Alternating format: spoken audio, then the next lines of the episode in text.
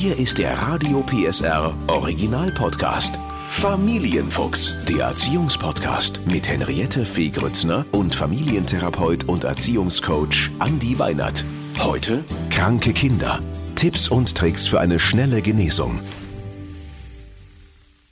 Es ist Erkältungszeit und schnell müssen wir dann doch mal mit dem Kind zu Hause bleiben. Das ist ja eigentlich alles kein Thema, wenn da nicht die Sorge ums Kind wäre, sobald das Fieberthermometer extrem steigt und wir gleichzeitig mit einem Auge Richtung Laptop schielen, weil wir versuchen von zu Hause weiterzuarbeiten.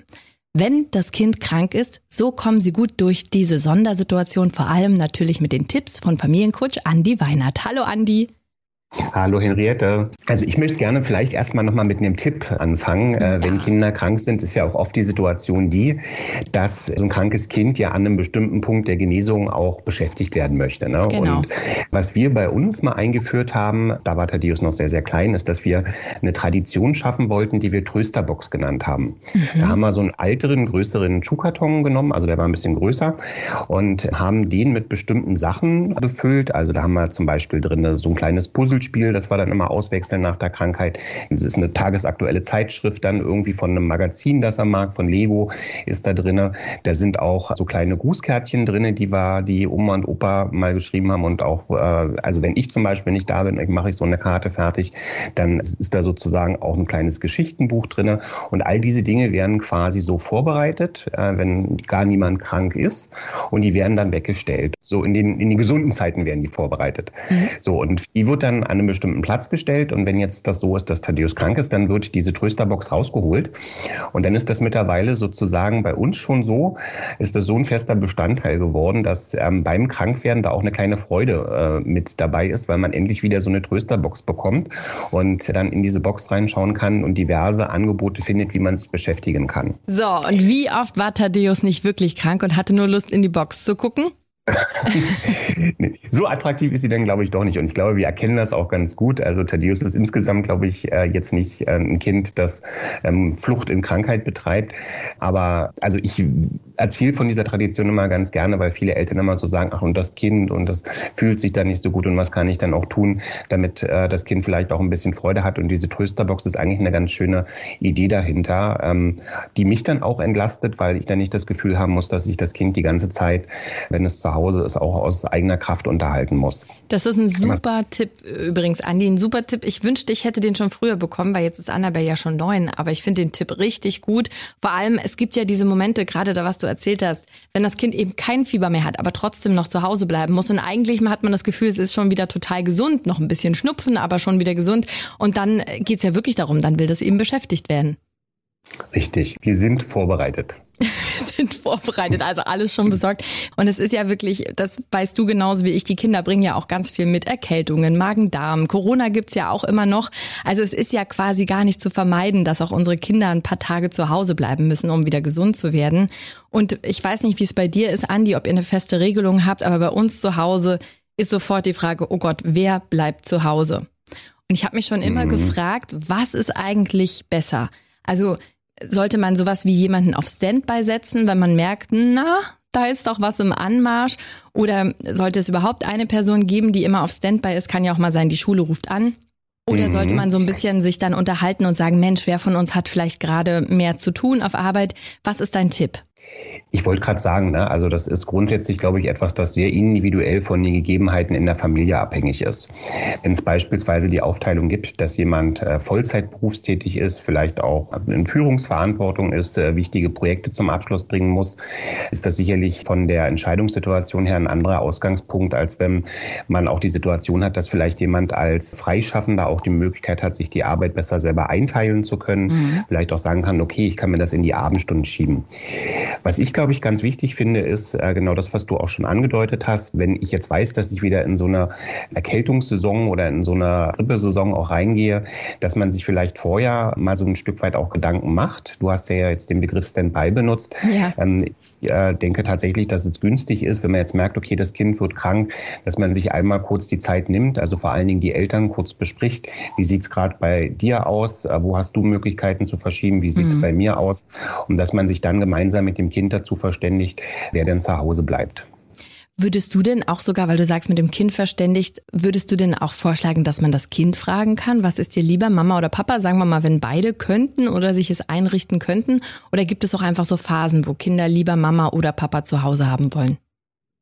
Ich wollte gerade sagen, ne? also natürlich kann man sein Kind äh, befragen, kann sagen, wer, wer soll denn zu Hause bleiben, aber in der Regel hat das ja dann auch so ein Stück weit wieder, auch sowas haben wir in unserem Podcast schon besprochen, wieder sowas von so einer Konkurrenzsituation. Ne? Und ähm, Idealfall, wenn beide können, spricht ja gar nichts dagegen, dem Kind vorzuschlagen, zu sagen, also morgen bleibt Mama zu Hause, übermorgen ist Papa dann da, dass das Kind tatsächlich auch äh, beide Elternteile während der Krankheit genießen darf. Dann ist es ja das eine, wer bleibt zu Hause und der, der zu Hause bleibt, der sieht ja dann auch, wie es dem Kind wirklich oft schlecht geht. Ne? Da schlapp, mhm. es isst nicht, es äh, schläft vielleicht und hat Fieberträume. Also man, man, man macht sich ja doch Sorgen. Wie gehe ich als Mama und Papa damit um und was braucht das Kind jetzt? Also ich glaube, das ganz Wesentliche in äh, so einer Situation, weil so wie du es beschreibst, viele Eltern sehr schnell auch in irrationalen Sorgen sind, dass man sich ein Stück weit auch runterholt. Ne? Dass man also sagt, okay, ja, das Kind wirkt jetzt eben auch wirklich richtig krank auf mich und das Fieber ist vielleicht auch sehr hoch. Aber in der Mehrzahl der Fälle ist es so, dass wenn ich darauf adäquat reagiere, also entsprechend vielleicht dem Kind Medikamente oder Fieberzäpfchen und so auch gebe, dass das ein Zustand ist, der sich so nach zwei, drei Tagen auch dann wieder merklich bessert. Mhm.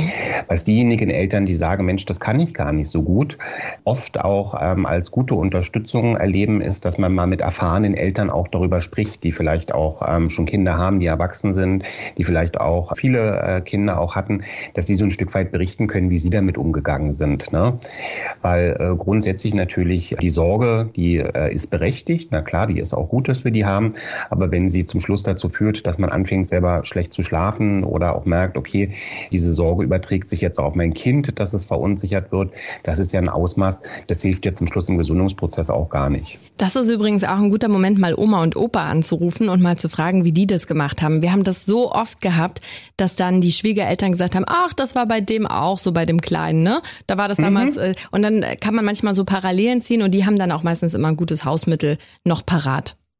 Genau. Jetzt ist das eine, man ist mit dem Kind zu Hause und gleichzeitig hat man dann vielleicht auf Arbeit angerufen und gesagt, mm, Kind ist krank und ich, ich weiß nicht, wie es bei dir ist, aber man hat, also mir geht's zumindest so ja immer ein schlechtes Gewissen, weil man zum einen weiß, da sind jetzt Kollegen, die müssen übernehmen, dann hatte man vielleicht ein wichtiges Meeting, das muss verschoben werden, da hängt ja dann oft auch einiges dran. Dieses schlechte Gewissen gegenüber dem Arbeitgeber und den Kollegen, wenn man äh, sich eben krank melden muss, weil das Kind krank ist. Wie gehe ich am besten damit um? Also ich glaube, das Beste ist genau diese, diese schlechte Gewissen auch zu besprechen. Ne? Also dass man letztlich die Situation auch mit den Kollegen am Arbeitsplatz mal teilt, dass man mal sagt, so sieht's bei mir gerade zu Hause aus. Und es gibt ja eben tatsächlich auch immer wieder so Standardsituationen, von denen auch der Arbeitgeber weiß, dass die äh, so ein Stück weit auch prädestiniert dafür sind, mhm. dass einfach das Kind schneller krank wird. Wenn ich jetzt an die Eingewöhnung in der Kita beispielsweise denke, ne, das ist immer so ein Moment, wo man eigentlich schon auch mit dem Arbeitgeber sprechen kann und sagen kann, mein Kind ist gerade in der Eingewöhnung. Wie, wie, wie können man das machen? Also nicht, dass ich jetzt vorhabe, also Krankheit ist ja nicht planbar, aber dass man vielleicht schon vorab auch da den Weg zum ähm, Chef auch sucht, kurz die Situation erklärt und mit dem auch ganz klar bespricht, welche Möglichkeiten gibt es. Also gerade durch die zurückliegende Pandemie haben viele Firmen auch gelernt, dass es zu einer Flexibilisierung der Arbeits Arbeitszeiten kommen kann, dass mobiles Arbeiten möglich ist. Und vielleicht bietet sich auch da die Möglichkeit, gegen dieses schlechte Gewissen ein bisschen zu arbeiten, dass man sagt, ich kann vielleicht natürlich jetzt nicht alles weiter übernehmen, als wenn ich voll äh, meine Arbeitskraft am Arbeitsplatz auch einsetzen könnte, aber ich kann vielleicht ein Stück weit entlasten, weil das ist auch in der Mehrzahl der Fälle so, da werden wir vielleicht auch ein bisschen später noch drüber sprechen. Fieber ist ja auch bei Kindern nicht den ganzen Tag konstant hoch, sondern oft hat man ja schon die Situation, dass am zweiten oder dritten Erkrankungstag das Kind oft früh und tagsüber ein bisschen besser drauf ist und dass sich dann eher wieder zu den Abendstunden hin verschlechtert, sodass ich vielleicht auch in den ähm, frühen Stunden tatsächlich auch mobil arbeiten kann. Und was wir auch immer gemacht haben äh, im Radiosender ist auch, wenn wir wussten, es kommt die Erkältungszeit, man weiß es ja dann auch schon, dass man vielleicht dann auch gleich schon eine bestimmte Kollegin ins CC setzt, dass die also zur Not auch direkt übernehmen kann. Ja, super. Jetzt ähm, ist es ja so, wenn man ein Kind hat, ist die eine Sache, jetzt hat man mehrere und die sind hintereinander krank. Ne? Gerade so mhm. bei so Magen-Darm geben, geben die sich das ja auch gerne direkt, die Klinke sozusagen geben sie sich in die Hand. Und ich weiß nicht, aber ich weiß von vielen, die mehrere Kinder haben, die haben dann auch oft Sorge, dass sie den Arbeitsplatz verlieren. Also ganz wirklich existenzbedrohend. Äh, was hast mhm. du für mhm. Tipps? Man kann ja auch Hilfe von außen holen. Was gibt's für Möglichkeiten, äh, dass man eben nicht dann wochenlang ausfällt? Ich wollte gerade sagen, ne, also da ist ja dann eine wunderbare Idee, dass wenn ich jetzt irgendwie merke, okay, das zieht sich jetzt wirklich über einen, einen, längeren Zeitraum, dass man da tatsächlich einfach auch mal schaut, welche Möglichkeiten hat man denn die eigenen Eltern oder auch die Schwiegereltern äh, mit ins Boot zu holen. Gibt es vielleicht irgendwo jemanden im Umfeld, eine Tante, einen Onkel, der vielleicht aus welcher Situation heraus auch immer gerade sagt, ich habe ein bisschen mehr Zeit, ich kann da auch einspringen, so dass es da natürlich vor allen Dingen wichtig ist, irgendwie zu schauen, Mensch, wo kann ich jetzt Unterstützung auch herbekommen?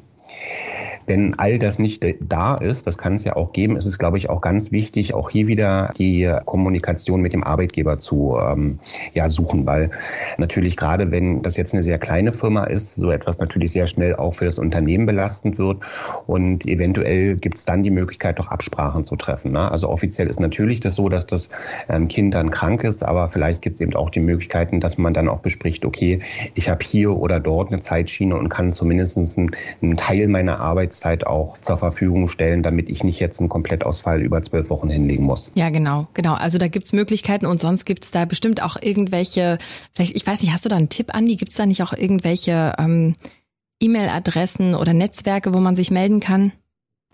Das gibt es mit Sicherheit. Ne? Also es gibt äh, Netzwerke, die, also man kann plötzlich auch beim Jugendamt kann man sich diesbezüglich beraten lassen, wenn man jetzt beispielsweise auch ein Kind hat, das jetzt wirklich für eine längere Zeit ausfällt, chronisch krank ist. Das sind Netzwerke, wo sich ehrenamtlich äh, Großmütter beispielsweise anbieten. Da muss man mal so ein bisschen gucken. Also diese Netzwerke sind natürlich immer gut, aber was man bedenken muss, ist, dass natürlich, wenn das Kind krank ist und dann eine unbekannte, wenn auch sozusagen sehr freundliche Oma ins Haus kommt, äh, dass das nicht immer so ein günstiger Zugangsweg ist, das gebe ich mal so ein bisschen zu bedenken. Ja, ich glaube, wenn ein Kind krank ist, dann ist es immer gut, eine Vertrauensperson. Aber da man ja weiß, Kinder werden krank, kann man ja langfristig was aufbauen. Und da gibt's eben auch diese, mhm. die, die, die Omis und die Opis, ne, die sich dann auch freuen, wenn sie mal einspringen können. Und wenn sie nur vorbeikommen und ein Mittagessen bringen, das bringt ja auch schon was. Damit sind wir auch schon beim Thema Haushalt. Das eine ist ja das kranke Kind zu Hause, um das wir uns natürlich äh, rührend kümmern. Und dann haben wir ja aber auch noch den Haushalt. Und ich weiß nicht, Andi, ob du auch so bist, aber wenn man zu Hause ist und denkt, naja gut, jetzt äh, schläft das Kind gerade mal, was hat Fieber oder äh, liest gerade was, dann kann ich ja in der Zeit mal schnell auch ein bisschen den Haushalt machen. Aber so richtig kommt man eben nicht dazu, weil das Kind möchte gekuschelt werden, es soll vorgelesen werden, wir müssen Fieber messen, da sind ja viele Dinge. Und ähm, eigentlich schafft man dann zu Hause doch nichts. Trotzdem gibt es hier und da ja die Erwartungshaltung, du warst doch heute den ganzen Tag zu Hause. also, das sieht ja wild hier aus. Mhm. Thema also Arbeitsteilung, also, wenn das Kind krank ist zu Hause. Was schlägst du vor? Ähm, der, der akute Verlauf einer Krankheit bei unseren Kindern ist, so wie ich es zur Einleitung schon gesagt habe, oft zwei, drei Tage, ne, wo man also wirklich sagen muss, da kann das Kind eigentlich auch so gar nichts machen. Aber in dem Moment, wo man dann auch merkt, okay, dem Kind geht's wieder besser oder eben auch bei klassischen Fieberverläufen geht's den Kindern ja oft auch eben am Morgen und am Vormittag doch noch deutlich besser, ja. kann man natürlich das Kind auch in bestimmte Aktivitäten mit involvieren. Ja, ich meine jetzt damit nicht, dass das Kind in der ganzen Wohnung Staubsaugen soll, sondern dass man natürlich auch solche Geschichten hat, dass man sagt, okay, zum Beispiel muss eine Geschirrspülmaschine ausgeräumt werden, ja, oder man will vielleicht Staub wischen bei sich. Das sind ja einfache Aktivitäten. Ähm, ähm, die man mit dem Kind gemeinsam auch machen kann. Und die sind vielleicht nicht unbedingt äh, beliebt, aber äh, auch das ne, ähm, ist ja auch wichtig, einem Kind zu vermitteln, dass man bestimmte Dinge, auch wenn man krank ist, eben weiter auch als Aufgaben zu übernehmen hat.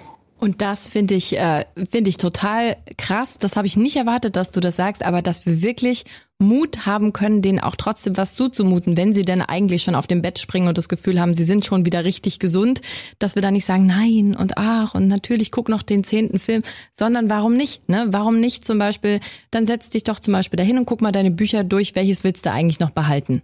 Hm. Das Ganze hat sogar einen psychologischen Hintergrund. Ne? Also wir wissen aus verschiedenen Studien, dass ob absichtlich oder unabsichtlich, jede Krankheit ist immer mit sogenannten Krankheitsgewinnen verbunden. Wenn ich jetzt mein Kind so sozialisiere, dass es merkt, durch Krankheit habe ich absolute Krankheitsgewinne. Ne? Also ein bisschen dazu, dass ich äh, die Erfahrung als Kind mache, nur wenn ich krank bin, kümmern sich meine Eltern wirklich um mich, dann ist das auch eine Erfahrung, die äh, die Kinder dann mitnehmen ins Erwachsenenalter. Mhm. Und das führt dann eben oft auch dazu, dass so ein Phänomen, das vielleicht der ein oder andere auch schon vor allen Dingen am Arbeitsplatz erlebt hat, dass manche Menschen eben tatsächlich, wenn sie merken, okay, ich könnte krank werden, trotzdem weiter zur Arbeit kommen. Ja, ähm, wenn sie dann krank sind, dann sollen sie natürlich auch zu Hause bleiben und andere eigentlich schon, wenn sie merken, oh, jetzt könnte ich irgendwie krank werden, schon sagen, sie gehen zum Arzt und lassen sich mal krank schreiben. Daher kommt jetzt auch so ein Stück weit dieser, dieses Phänomen, dass wir mit der Idee, krank zu werden, auch sehr unterschiedlich als Menschen umgehen. Total spannend. Also wirklich spannend. Da wird einem wieder klar, was man eigentlich doch für eine Verantwortung hat und wie man da doch die Weichen stellen kann für später. Mhm. Und ähm, jetzt ist das eine, wir haben ja gerade drüber gesprochen, ein bisschen mithelfen im Haushalt oder mal die Bücher durchsortieren. Jetzt kommt ja dann auch irgendjemand vorbei und bringt die Hausaufgaben oder sie kommen eben online. Äh, und dann ist das ja oft so ein Berg. Ja, gerade mhm. die, die Teenies äh, dann in den, in den weiterführenden Schulen, das ist ja dann auch nicht wenig, was die nachholen müssen. Wann ist so der Moment, wo man sagen kann, komm, wir setzen uns mal hin? Oder wie kann man das sich so organisieren, dass das Kind nicht unter diesem Hausaufgabenberg zusammenbricht? Also ich glaube, das ist erstmal wieder sehr stark abhängig von dem Alter und natürlich auch von dem Stadium, in dem sich die Erkrankung befindet. Ne? Also wenn das ganz akut ist, dann ist das, glaube ich, auch nicht wirklich sinnvoll, jetzt dem Kind das überzubürden und zu sagen, du machst bitte deine Hausaufgaben. Wenn ich merke, dass das Fieber verschwunden ist, wenn ich merke, mein Kind ist auch insgesamt wieder agiler, würde ich mit kleinen Portionchen beginnen und würde letztlich auch vielleicht äh, Rücksprache mit der Schule halten oder Rücksprache mit dem, mit dem Lehrer halten, dessen Fach das dann auch betrifft, um, wenn es jetzt ein großer Berg ist, einfach auch so ein Stück weit Prioritäten zu setzen. Mhm. Ne, weil oft gibt's, das muss man ja unterscheiden, gibt's Hausaufgaben, die nochmal zur Wiederholung dienen. Dann gibt's auch Hausaufgaben, wo es darum geht, neue Dinge auch vorzubereiten, sodass man in der Abstimmung mit der Schule vielleicht auch eine Idee davon bekommt, ähm, welchen Stellenwert haben bestimmte Hausaufgaben und was sind wirklich auch Hausaufgaben, die fürs an, weiterführende Verständnis auch notwendig sind und dass man die mit dem Kind gemeinsam auch bearbeitet. Und man kann ja auch einen Plan machen. Also wir haben das manchmal so, wenn, wenn wir dann wirklich so einen Berg haben, dass man sagt, wir machen jeden Tag zum Beispiel eine Stunde, holen wir dann nach, hängen mhm. das noch ran, aber machen eben nicht an einem Sonntag alles. Weißt du so? Ja, genau. Ne? Also dass man auch guckt, gerade wenn das Kind wieder am Übergang von Krankheit in Gesundheit ist, dass man sich da vielleicht auch verdauliche Portionchen macht, dass man sagt, okay, so 15 Minuten Blöcke und dann vielleicht auch erstmal wieder ein bisschen ausruhen, ein bisschen hinlegen, dass man das Kind da letztlich auch nicht überfordert oder auch in eine Situation bringt, dass das Kind vielleicht in ja, die Krankheit sich verlängert, weil das Kind sich überlastet fühlt. Lass uns noch mal ein interessantes Thema äh, besprechen. Das haben wir gerade schon angeschnitten. Und zwar das Thema, ist das Kind wirklich krank? Da kommt man morgens ins Zimmer, weckt das Kind und es liegt da, oh, ich habe Kopfschmerzen und meine Nase, ich habe irgendwie das, oh, ich habe Halsschmerzen. Ich glaube, ich werde sehr krank. Woran mhm. merke ich, ob äh, wirklich was im Anmarsch ist und man sagt, na gut, lieber mal ein, zwei Tage zu Hause bleiben, damit es nicht richtig ausbricht? Oder ähm, schwindelt da jemand? Hast du einen Tipp für einen Test? Also Grundsätzlich ist es, glaube ich, erstmal so, dass es bestimmte ähm, Symptomschilderungen geben kann, die typischerweise nicht unbedingt äh, vorgegaukelt werden. Na, also wenn mein Kind mir beispielsweise erzählt, es hat Ohrenschmerzen, wenn das Kind mir erzählt, es hat Schluckbeschwerden, wenn das Kind mir erzählt, dass äh, es irgendwie im Bauch extrem dolle zieht, dann sind das äh, Schilderungen, die typischerweise nicht so als Flunkersymptome mhm. äh, zu interpretieren sind, wo man also tatsächlich auch eher den Weg zum Arzt auch suchen sollte. Das gleiche gilt für ganz offensichtliche Symptome. Ne? Also wenn ich merke, mein Kind sieht blass aus, wenn ich merke, mein Kind sieht auch schon oder fühlt sich auch auf der Stirn fiebrig an, da gibt es schon erhöhte Temperaturen, dann sind das auch sichere Indizien. Wenn ich das Gefühl habe, Mensch, dem Kind ging es gestern noch blendend und heute ist sozusagen vielleicht eine Klausur oder ein Test in einem Fach, wo ich auch weiß, dass es nicht unbedingt das Lieblingsfach meines Kindes ist, mhm. dann ist das natürlich ein Kontext, wo ich sagen kann, hoppla, kann das vielleicht auch sein, dass da andere Ursachen Sachen dafür dazu beitragen. Wenn Kinder sowas machen, äh, wenn sie so einen, so einen Joker, sage ich jetzt mal, ziehen, steckt dahinter ja ganz häufig eine andere Absicht. Nämlich die, dass sie sich vor einer Misserfolgserfahrung schützen wollen. Ja, die haben einfach Angst davor, dass sie versagen und dass dann zum Schluss ein schlechtes Ergebnis in ihrem Test rauskommt. Und ich finde, das ist der Ausgangspunkt und die Ebene, wo ich mit meinem Kind sprechen kann. Dass ich sagen kann, hey, diese Arbeit steht an und ich weiß, dass du dich darauf vorbereitet hast und ich weiß auch, dass du vielleicht Angst hast, eine schlechte Zensur zu schreiben. Aber du hast erstmal dein Mögliches getan und deswegen ist das auch gar nicht schlimm. Und der viel bessere Weg ist, sich dem Ängsten zu stellen mhm. ja, und zu sagen, ich gehe in die Schule und ich schreibe diesen Test und wir sind gemeinsam vielleicht zum Schluss auch stolz, wenn es in dem Fach eine 4 geworden ist, als wenn du versuchst, Strategien zu entwickeln, dich diesen, diesen, diesen Herausforderungen zu entziehen und dann Symptome produzierst, die eigentlich gar nicht da sind. Und findest du das dann auch okay? Das geht zwar jetzt schon in eine andere andere Richtung, aber trotzdem, wenn man dann sagt, ne, wenn du vielleicht äh, ist es ja auch okay, du gehst, du schreibst diesen Test oder du gehst jetzt und hast eben bei der Frau Ludwig, die du nicht so magst, äh, heute Doppelstunde Sachunterricht. Aber wenn du heute Nachmittag wiederkommst, dann gehen wir zusammen Eis essen und dann erzählst du mir, wie es war. Ist das okay? So eine super Idee, ne? Oh, also dass man gleich das Ganze. Eine super Idee, dass man das Ganze auch mit äh, einer gemeinsamen Belohnung auch verbindet, dass das Kind eben das Gefühl bekommt, es kommt nicht nur auf die Note drauf an, sondern ähm, es erlebt eben auch Wertschätzung durch die Eltern, die durchaus in der Lage sind zu sagen, ich weiß natürlich, dass mein Kind sehr unterschiedliche Talente hat. Und ganz ehrlich, vielleicht war ich in Mathe ja auch nicht der Beste und habe da vielleicht auch ein paar Sachen an mein Kind weitergegeben. Ach, ich, ich bin beruhigt. Äh, das ist immer so schön, mit dir zu reden. Man hat immer ein gutes Gefühl und man weiß, äh, immer ein Eis im, im Tiefkühler haben. Das hilft bei Krankheit und Gesundheit, stimmt's? Richtig. Danke, Andi. Gerne. Der Podcast rund um Familie, Eltern, Kinder und Erziehung mit Familientherapeut und Erziehungscoach Andi Weinert. Alle Folgen hören Sie in der Mehr PSR App und überall, wo es Podcasts gibt. Familienfuchs ein Radio PSR Original Podcast.